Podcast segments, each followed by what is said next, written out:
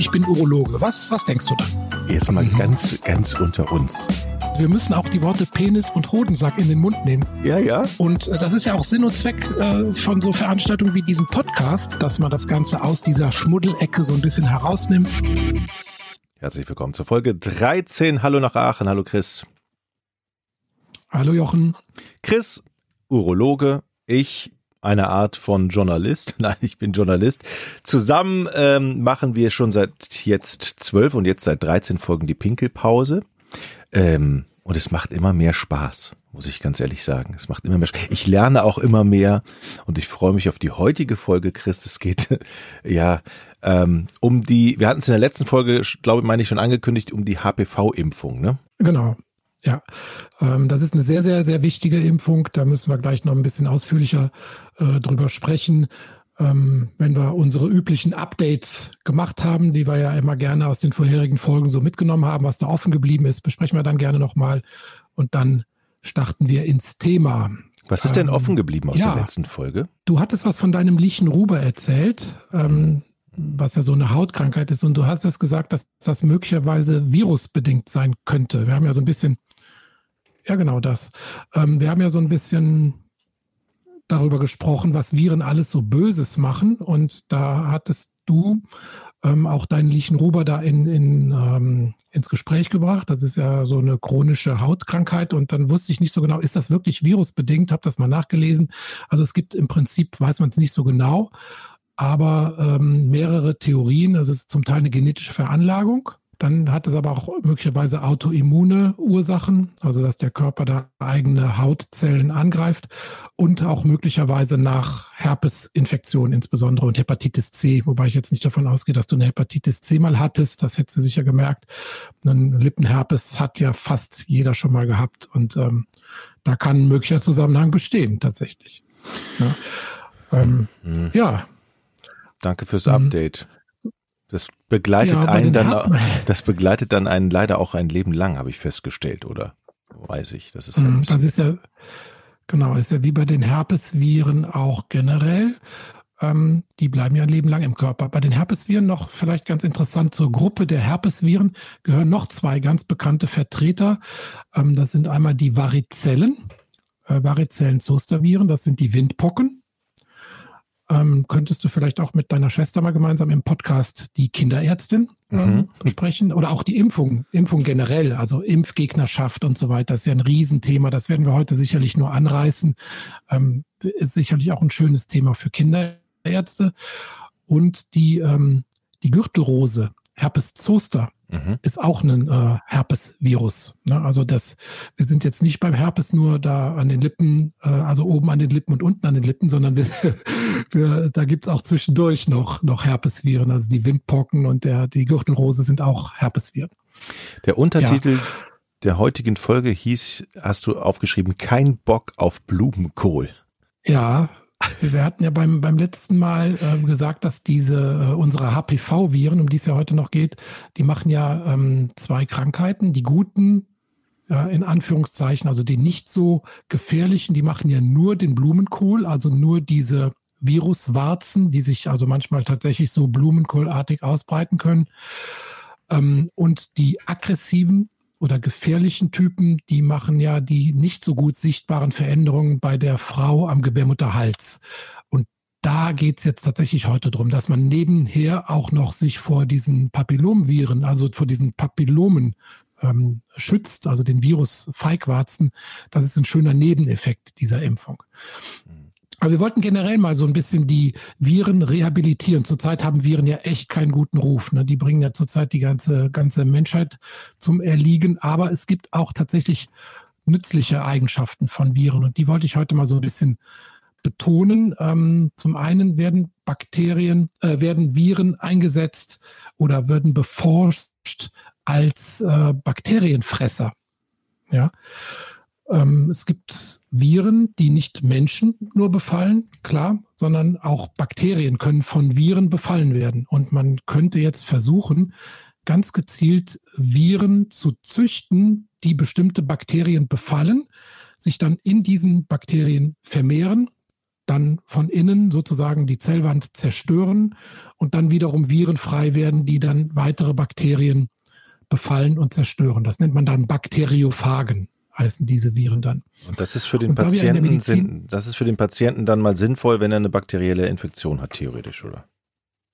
Genau, und wir haben ja das riesige Problem derzeit weltweit, dass immer mehr Antibiotika unwirksam werden, also ne, dass also Bakterien resistent gegen Antibiotika werden und man nach neuen Wegen suchen muss, wie man jetzt äh, den Bakterien beikommen kann. Und da ist die, sind diese Bakteriophagen, also diese bakteriolytischen Viren, sind da sicherlich ähm, ein sehr vielversprechender Ansatz. Ähm, es gibt bis jetzt auch schon ein ein, ähm, ein Bakterium, das da äh, beforscht wird. Das ist Pseudomonas aeruginosa, was also Lungenentzündung, bakterielle Lungenentzündung machen kann. Und da gibt es tatsächlich Projekte, die das äh, beforschen. Und das scheint möglicherweise ein Ansatz zu sein, dass man also natürliche Feinde der Bakterien da, dazu benutzt, die ganz gezielt zu zerstören. Der Vorteil ist, es gibt keine Nebenwirkungen, ne, weil also wirklich nur gezielt diese Bakterien befallen werden und keine ähm, kein Effekt auf die nützliche Mikroflora im Körper ähm, besteht. Ja. Mhm. Das heißt, man kann, könnte ganz gezielt schädliche Bakterien bekämpfen. Ich denke, die Forschung, die, die steht noch sicher sehr am Anfang, aber ich halte das für vielversprechend. Hat man sicherlich vielleicht so eine Hemmschwelle, dass man sagt, ich lasse mir jetzt Virus geben gegen Bakterien, aber ne, denke, da wird die Zukunft hingehen. Man kann sogar Krebs versuchen zu bekämpfen mit Viren. Es gibt onkolytische Viren. Gibt's in der, in der Dermatologie gibt es schon eine zugelassene äh, Therapie gegen das Melanom, also gegen den Hautkrebs. Gibt es äh, ein onkolytisches äh, Virus, ähm, der Wirkstoff, Moment habe ich mir rausgeschrieben, heißt Talimogen Laherparepvec. Ich finde das so wunderbar, wenn man, wenn man auf irgendwelche Medikamente guckt, was ihr für Namen habt, das ist großartig. Das kann man kaum aussprechen. Ja, kann ich mir auch gar nicht mehr merken zum Teil, ne, weil du musst ja dir den Wirkstoff merken und den Handelsnamen. Also heißt, du musst ja praktisch für jeden Wirkansatz dir zwei Namen merken und das kann dann echt schon mal durcheinander gehen. Muss man aufpassen. ja. Aber dieses ähm, beispielsweise dieses Talimogen, nenne ich es jetzt mal kurz, ist ein abgeschwächtes äh, Herpes-Simplex-Virus, ganz einfach. Und das ist dann so bewaffnet worden, dass es halt gegen die Hautkrebszellen wirkt. Mhm. Und da gibt es mehrere Wirkansätze, entweder direkt, dass also praktisch direkt die Krebszelle befallen und aufgelöst wird, oder indirekt vermittelt, dass also die eine Tumorzelle platzt und dann Antigene freisetzt, die dann wiederum vom körpereigenen und Entzündungsfaktoren vom körpereigenen Immunsystem genutzt werden können. Das ist also dann so eine indirekte Wirkung. Und man kann die Viren auch ganz gezielt bewaffnen, also mit, ähm, dass die selber kodieren für Therapeutika. Also Viren haben ja so ein Genmaterial und das könnte man theoretisch so manipulieren, dass im Körper bestimmte Prozesse ähm, angekurbelt werden über ähm, Zytokine, also über bestimmte Moleküle, die dann im Körper Abwehrprozesse dann wiederum in Gang setzen. Also man könnte bestimmte Abwehr Mechanismen mit Viren ankurbeln.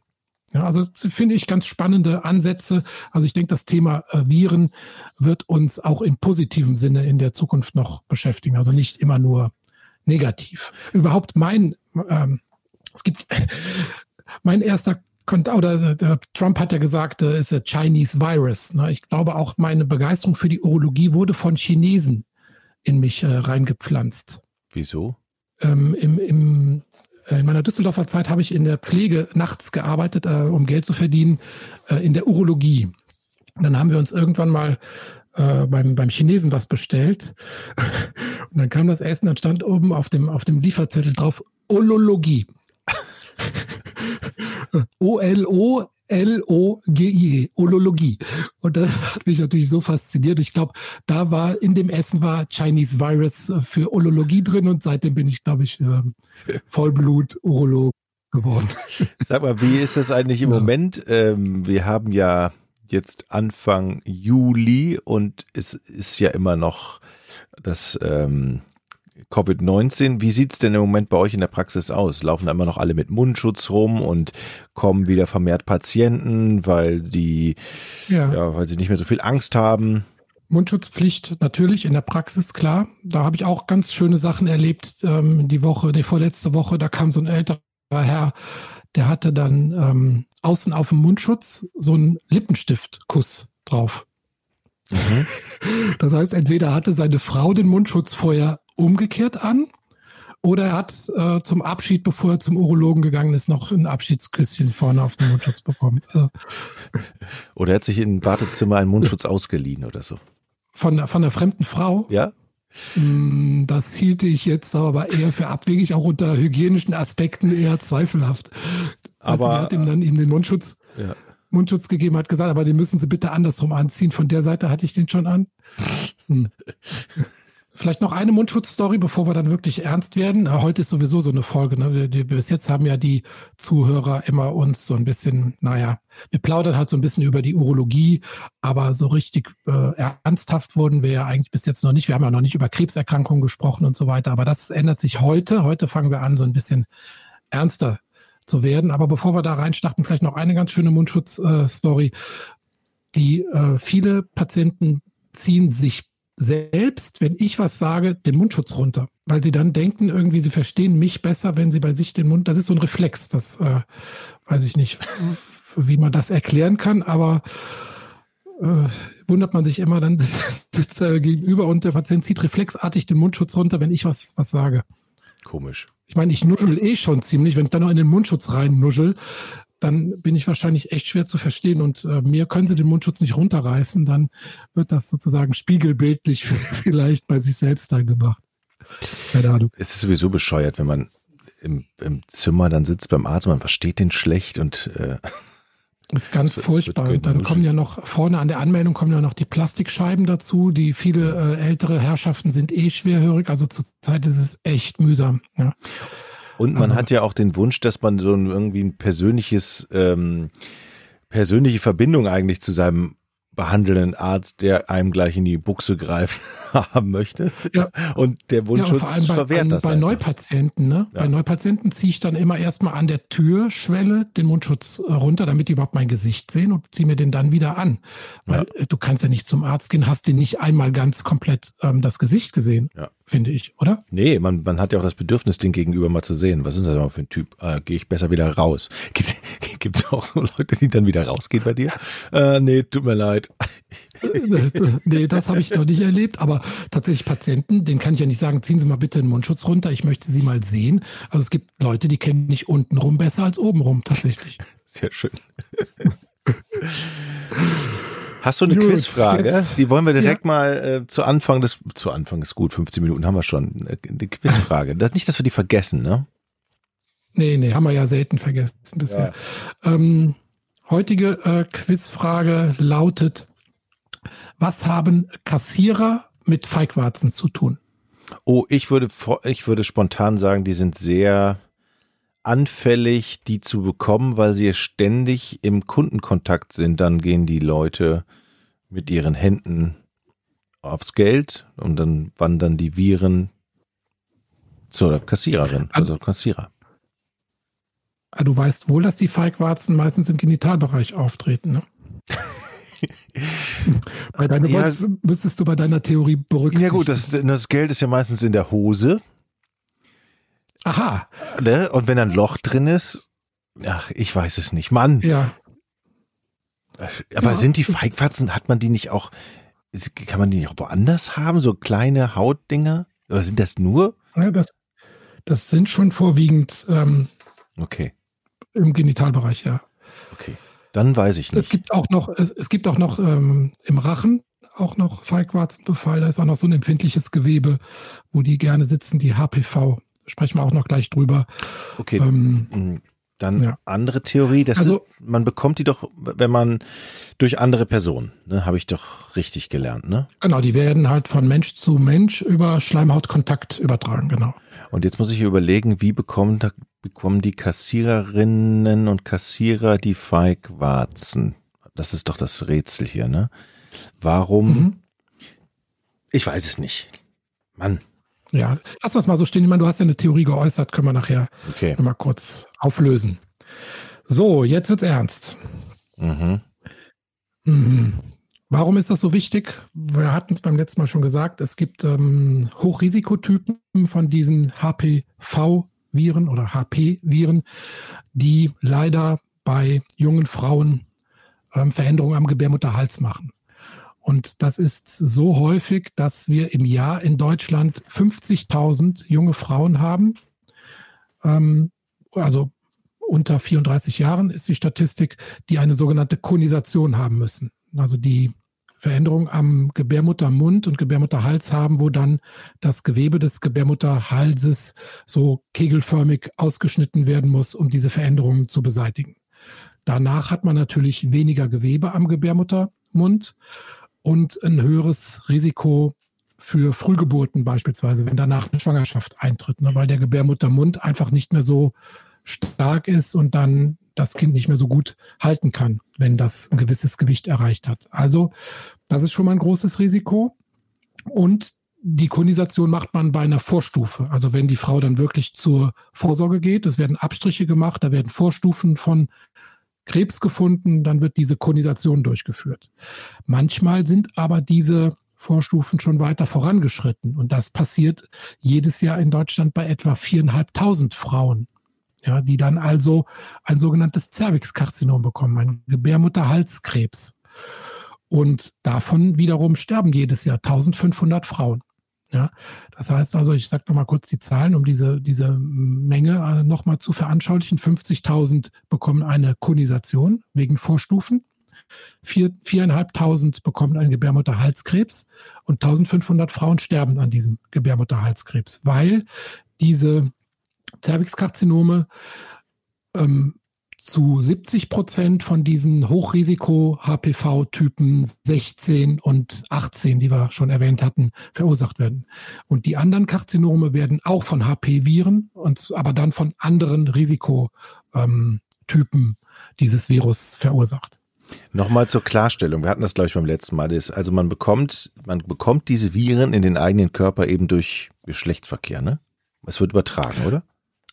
Genau. Genau. Und dann sind die, es gibt ähm, auch so ein paar Viren, die dann weiter vorne an am Scheideneingang oder in der, in der Scheide leben können, aber vorwiegend fühlen die sich wohl halt am Gebärmuttermund. Und da machen die halt diese, diese Veränderungen. Und das dauert in, im Schnitt so ein paar Jahre, bis diese, nach der Infektion, bis diese Veränderungen auftreten. Und deshalb ist halt die Vorsorge beim Frauenarzt enorm wichtig, regelmäßig diesen Abstrich zu machen. Und ähm, am besten ist natürlich, diese Viren gar nicht erst in den Körper zu bekommen. Durch Verhütung mit Kondom und äh, ja, safer Sex. Und noch besser, das Immunsystem in die Lage zu versetzen durch eine Impfung, dass diese Viren direkt abgewehrt werden. Ich bin ja Papa so, einer fünfjährigen Tochter, ne? So, jetzt mhm. stelle ich mir natürlich als besorgter Papa schon die Zeit vor, wenn sie in die Pubertät kommt und später und dann einen ersten Freund oder Wann soll ich mhm. denn mir das überlegen, mit meiner Tochter oder meine Tochter dann dahin zu schicken und impfen zu lassen? Ja, nicht nur überlegen, also du solltest das tun, weil, ja. ähm, und zwar, jetzt kommt das Überraschende, die Impfung wird empfohlen im Alter ab neun Jahre. Okay. Ja? Und ja, das hat also folgenden Hintergrund. Ähm, also neun bis 14 Jahre ist so das Zeitfenster, wo das empfohlen wird. Und das hat den Hintergrund, dass also bis zum 14. Lebensjahr haben 96 Prozent aller Mädchen und 97 Prozent aller Jungs noch keinen Geschlechtsverkehr gehabt. Ne? Also bis 14 ist das sozusagen, ist man da auf der sicheren Seite. Ähm, bis 17, wenn man das Zeitfenster 14 bis 17 nimmt, hatten allerdings dann 65 Prozent aller Mädchen und 58 Prozent aller Jungs äh, Geschlechtsverkehr. Das heißt also, man muss unbedingt versuchen, vor dem 14. Lebensjahr diese Impfung zu empfehlen und auch diese Wirksamkeit zu erklären und die Scheu davor zu nehmen. Und das ist aber bislang kläglich gescheitert. Also wenn man jetzt mal sieht, 2007 wurde diese Impfung eingeführt. Übrigens hat 2008 äh, ein Deutscher, Professor Harald Zurhausen, dafür den Nobelpreis bekommen.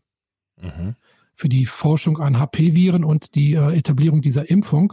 Und das Land, das den Nobelpreis dafür bekommen hat, hat mit die schlechtesten Impfraten weltweit. Auch irgendwie erstaunlich. Woran liegt das? Das liegt daran, dass das eine, nur eine Empfehlung ist, äh, diese Impfung, und dass man erstmal nur gesagt hat, okay, wir impfen die Mädchen ähm, mit der Vorstellung, die wird gut angenommen, diese Impfung. Und wenn man dann halt so eine, so eine Impfrate von 70, 60, 70 Prozent erreicht, dann kann man eine sogenannte Herdenimmunität erreichen. Ne? Dann sind also praktisch die Jungs auch nicht mehr gefährdet, weil so mhm. viele Mädchen immun sind. Verstehst du? Ja. Und ähm, das hat man aber nie erreicht. Also die maximale Impfquote, die man erreicht hat, waren 44 Prozent.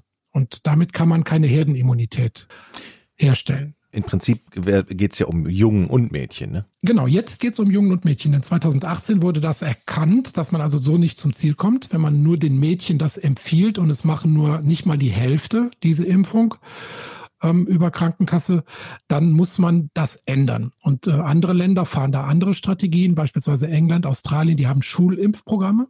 Da wird das dann in der Schule angeboten. Da hat man natürlich eine viel größere Reichweite und hat dann eine Impfquote von 85 Prozent. So, dann sind wir natürlich in dem Bereich, wo die Herdenimmunität eintritt.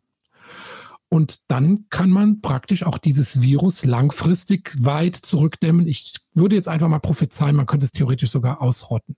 Ja. Ähm, und wir fahren halt jetzt die Strategie, seit 2018 wird das jetzt auch den Jungs empfohlen. Wenn man die jetzt nochmal motivieren könnte, dann hätte man also praktisch 44 Prozent der Mädchen und wenn man die gleiche Rate bei den Jungs äh, erreichen könnte, hätte man so knapp die Hälfte der Jungs auch geimpft. Ist aber immer noch nicht eigentlich das, wo man hin will. An dieser Stelle sind dann eigentlich die Kinderärzte gefordert oder die, die Schulen. Ähm, denn da kann ich auch mal ganz erschreckende Daten nennen, denn es gibt ja bei den, bei den Kindern die empfohlenen äh, Untersuchungen, beispielsweise die U11, die wird im Alter so von zwischen neun und zehn gemacht. Die wird noch sehr gut angenommen, aber da ist so ein Alter, da spricht man eigentlich noch nicht über so eine Impfung. Und das muss sich halt ändern. Denn bei der J1, das ist die nächste äh, Untersuchung, die jugendlichen Untersuchung zwischen 12 und 14 Jahren, da gehen nur noch, geht nur, gehen nur noch jeder dritte Junge hin zu dieser Impfung. Oder zu dieser Untersuchung. Ja, weil die Eltern die noch nicht weitergeht, ne? also. ja, das geht dann irgendwie unter, keine Ahnung. Und mit 16, 17 bei der, U äh, bei der J2, da gehen nur noch 5% aller Jungs hin. Also da erreicht man praktisch keinen mehr. Und äh, deshalb ist es so enorm wichtig, entweder bei der U11 9 bis 10 Jahre oder bei der J1 12 bis 14 Jahre diese Impfung dann zu besprechen. Wir als Urologen, wir haben gar nicht so eine Routinekontrolle, wo wir mit den Jungs in dem Alter in Kontakt kommen. Wir haben zwar vereinzelt Jungs, die konkret mit dem Wunsch oder Eltern, die konkret mit dem Wunsch nach der Impfung zu uns kommen, aber wir sehen jetzt nicht Jungs regelhaft in dem Alter, wo wir sagen können, übrigens, es gibt auch diese sehr wirksame und sehr sinnvolle Impfung gegen die HP-Viren. Wie sieht die Impfung konkret aus? Ist es eine Spritze? Ja, das ist eine Spritze.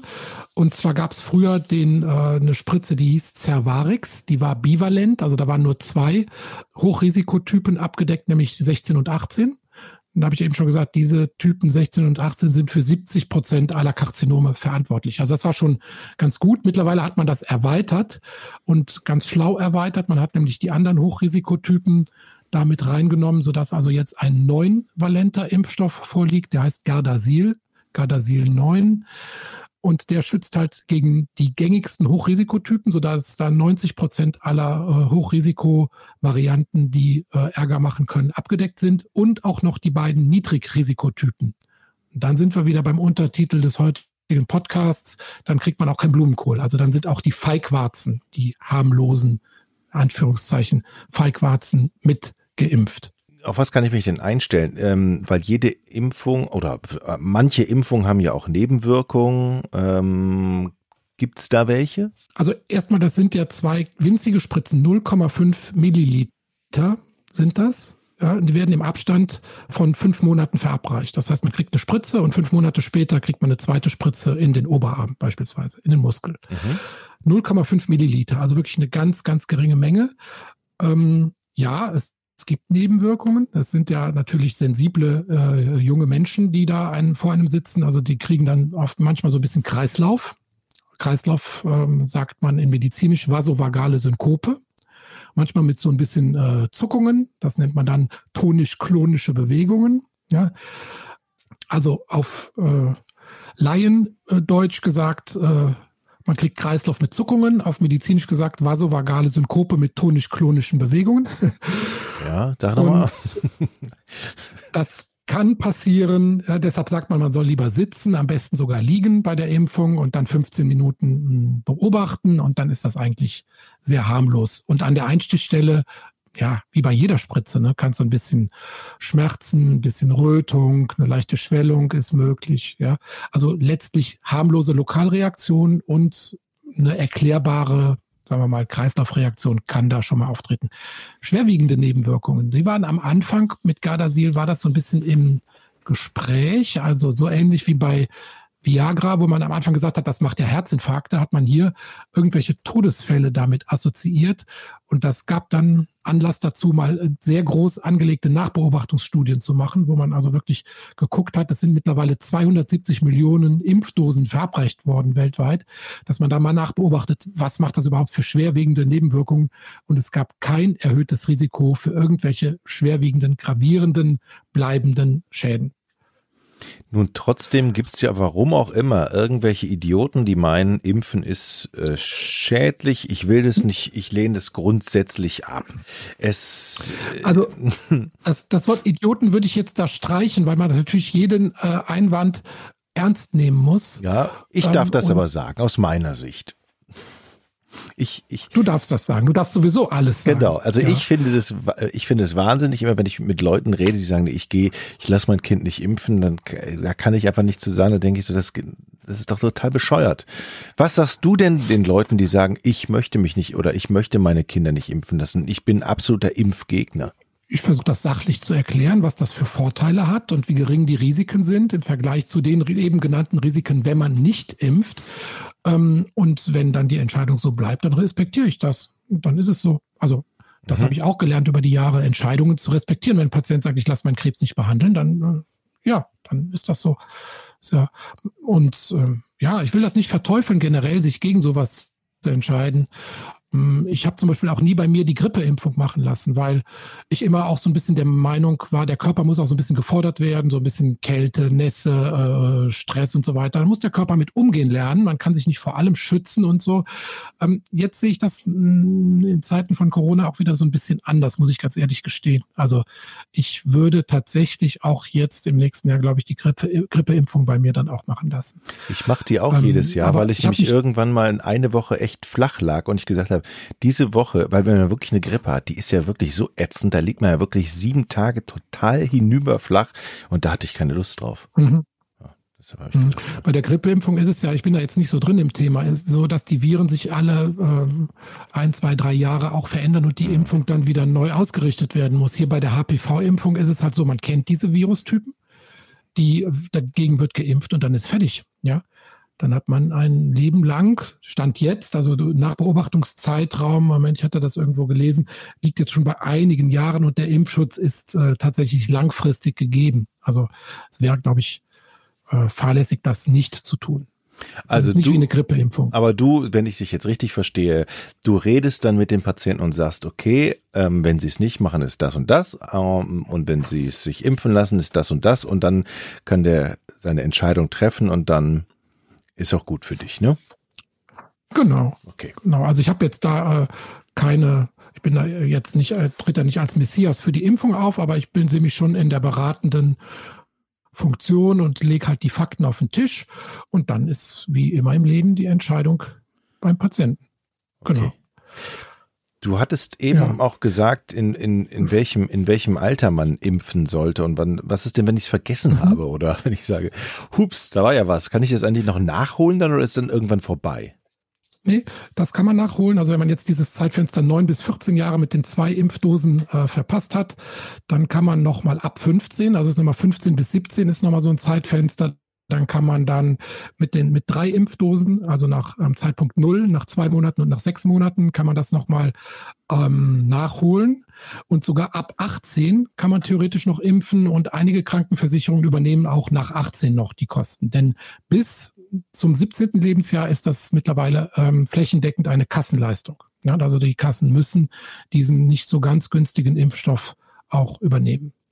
Ja, und was wir noch nicht gesagt haben, die Männer profitieren auch, also es geht jetzt nicht nur um den Gebärmutterhalskrebs der Frau, denn ähm, auch die Männer können tatsächlich äh, lästige Krankheiten bekommen. Und zwar reden wir hier von pro Jahr 600 Analkarzinomen, die auftreten, also am After, 250 Peniskarzinome, die auch in der Hälfte der Fälle mit HP-Viren assoziiert sind und 750 äh, Krebserkrankungen im Mund-Rachenraum.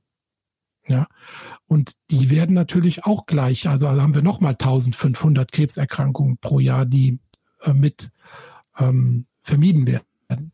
Also wir liegen dabei ungefähr 7000 Krebserkrankungen insgesamt, äh, 6.000 bis 7000, die vermieden werden können, wenn die Impfung so flächendeckend gemacht würde, dass man eine Herdenimmunität da ähm, für, ähm, hinkriegen kann. Nochmal zur, zum Verständnis für mich. Das heißt, wenn ich, wenn ich mich habe impfen lassen, dann bin ich hundertprozentig geschützt? Oder zu welche Prozentzahl gibt's da?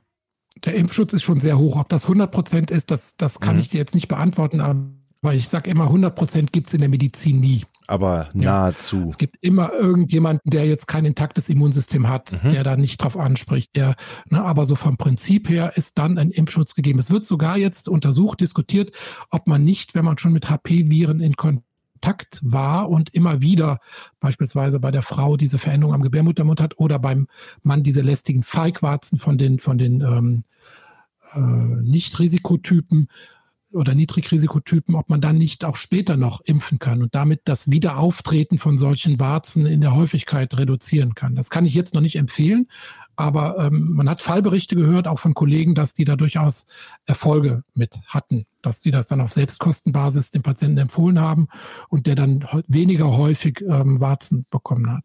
Ich, ich glaube, ich habe in dieser Folge alles verstanden und werde meine Tochter das, frühzeitig, schön, frühzeitig dahin schicken.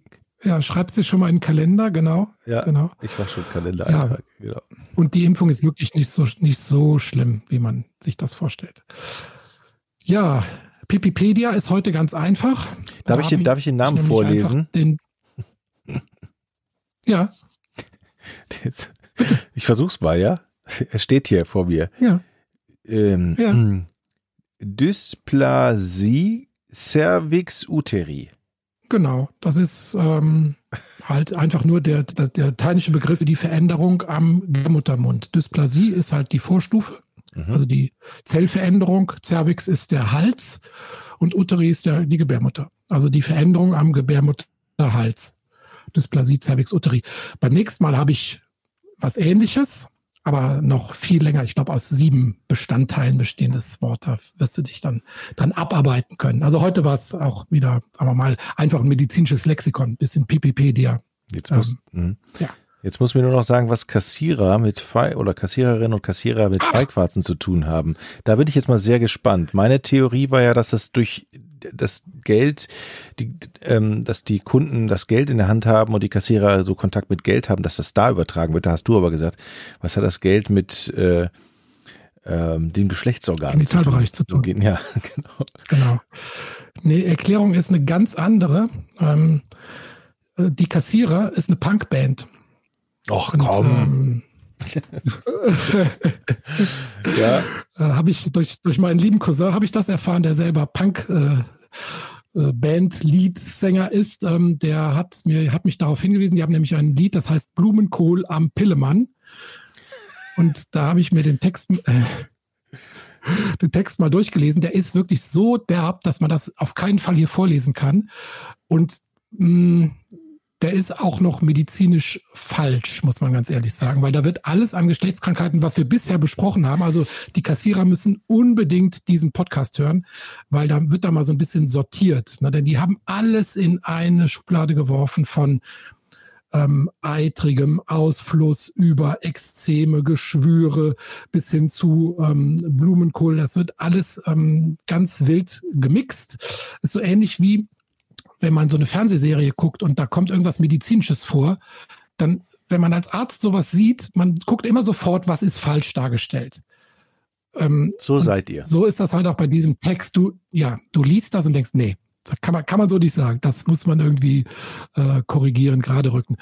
Und ähm, geht das dir nicht so? Oder, oder anders gefragt, recherchiert ihr nicht, wenn ihr jetzt irgendwas so eine, eine, eine Aufnahme, wo was Medizinisches vorkommt, dann hole ich mir doch eine Beratung und muss doch gucken, wie wird jemand richtig intubiert oder wie wird jemand da die, ähm, die Infusion angelegt oder alleine schon, wenn irgendwo im Fernsehen Blut abgenommen wird, da wird ja immer die Nadel senkrecht irgendwie in die Haut reingestochen. Ja gut, das, ich mache ja keine Fernsehfilme, ne? Ich mache ja keine, ich mache ja. keine Spielfilme. Ne? Aber aber vielleicht kannst du das irgendwie so, so recherchieren, ob da, äh, also was, was da falsch läuft. Also ist das Zeitnot? Ich meine, da muss man mal sagen, wie setzt man eine Nadel an die Haut an, wenn man Blut abnimmt? Ja. Das, ähm, dann denke ich mir immer, wenn das, wenn das schon so gravierend falsch dargestellt wird, wie ist denn dann der Rest? Also da, wo ich keine Ahnung von habe, weißt du? Ich glaube, da sind unsere Berufe ähnlich. Ich möchte ja auch nicht wissen, was über was im Operationssaal so äh, gesprochen wird und wieder rumgehampelt wird. Ja, aber ist halt lustig, so dann die Sachen, wo man dann Ahnung von hat, dann sieht man dann irgendwie, dass da so nur so ein bisschen an der Oberfläche gekratzt wird vom, von der Darstellung her. Ja. Aber es ist besser geworden, muss ich zugeben, ähm, die letzten Jahre. Und wie gesagt, nochmal hier mein Hinweis an die Kassierer, wenn ihr uns zuhört, wovon ich natürlich ausgehe, überarbeitet euren Text nochmal und wenn ihr Fragen habt, gerne bei mir melden. Man kann sich ja bei uns melden. Man hat die Möglichkeit, einen Kommentar zu schreiben unter diesem Podcast. Es ist keine medizinische Beratung, also es gibt keine Mails von Chris zurück mit, ja, mach mal das oder das oder komm mal in der Praxis vorbei, sondern das ist im Prinzip, da könnt ihr Hinweise, ähm, Kommentare oder auch nette Grüße loswerden. So, ne? Genau, Kommentare bei Podigy und Bewertungen hingegen, die nehmen wir auch sehr gerne entgegen bei iTunes und da kann man auch dann runterscrollen und unten auch eine, eine schriftliche Bewertung abgeben, wenn es euch gefällt. Ähm, wenn nicht, dann oh. ist es so. Oder Themenvorschläge. Gerne. Chris. Jochen. Vielen Dank für die Folge. Schönen Gruß. Ja, bedanke mich auch bei dir. Schönen Gruß äh, nach Aachen. Tschüss. Ciao, ciao. Ich bin Urologe. Was, was denkst du da? Jetzt mal mhm. ganz, ganz unter uns. Wir müssen auch die Worte Penis und Hodensack in den Mund nehmen. Ja, ja. Und äh, das ist ja auch Sinn und Zweck äh, von so Veranstaltungen wie diesem Podcast, dass man das Ganze aus dieser Schmuddelecke so ein bisschen herausnimmt.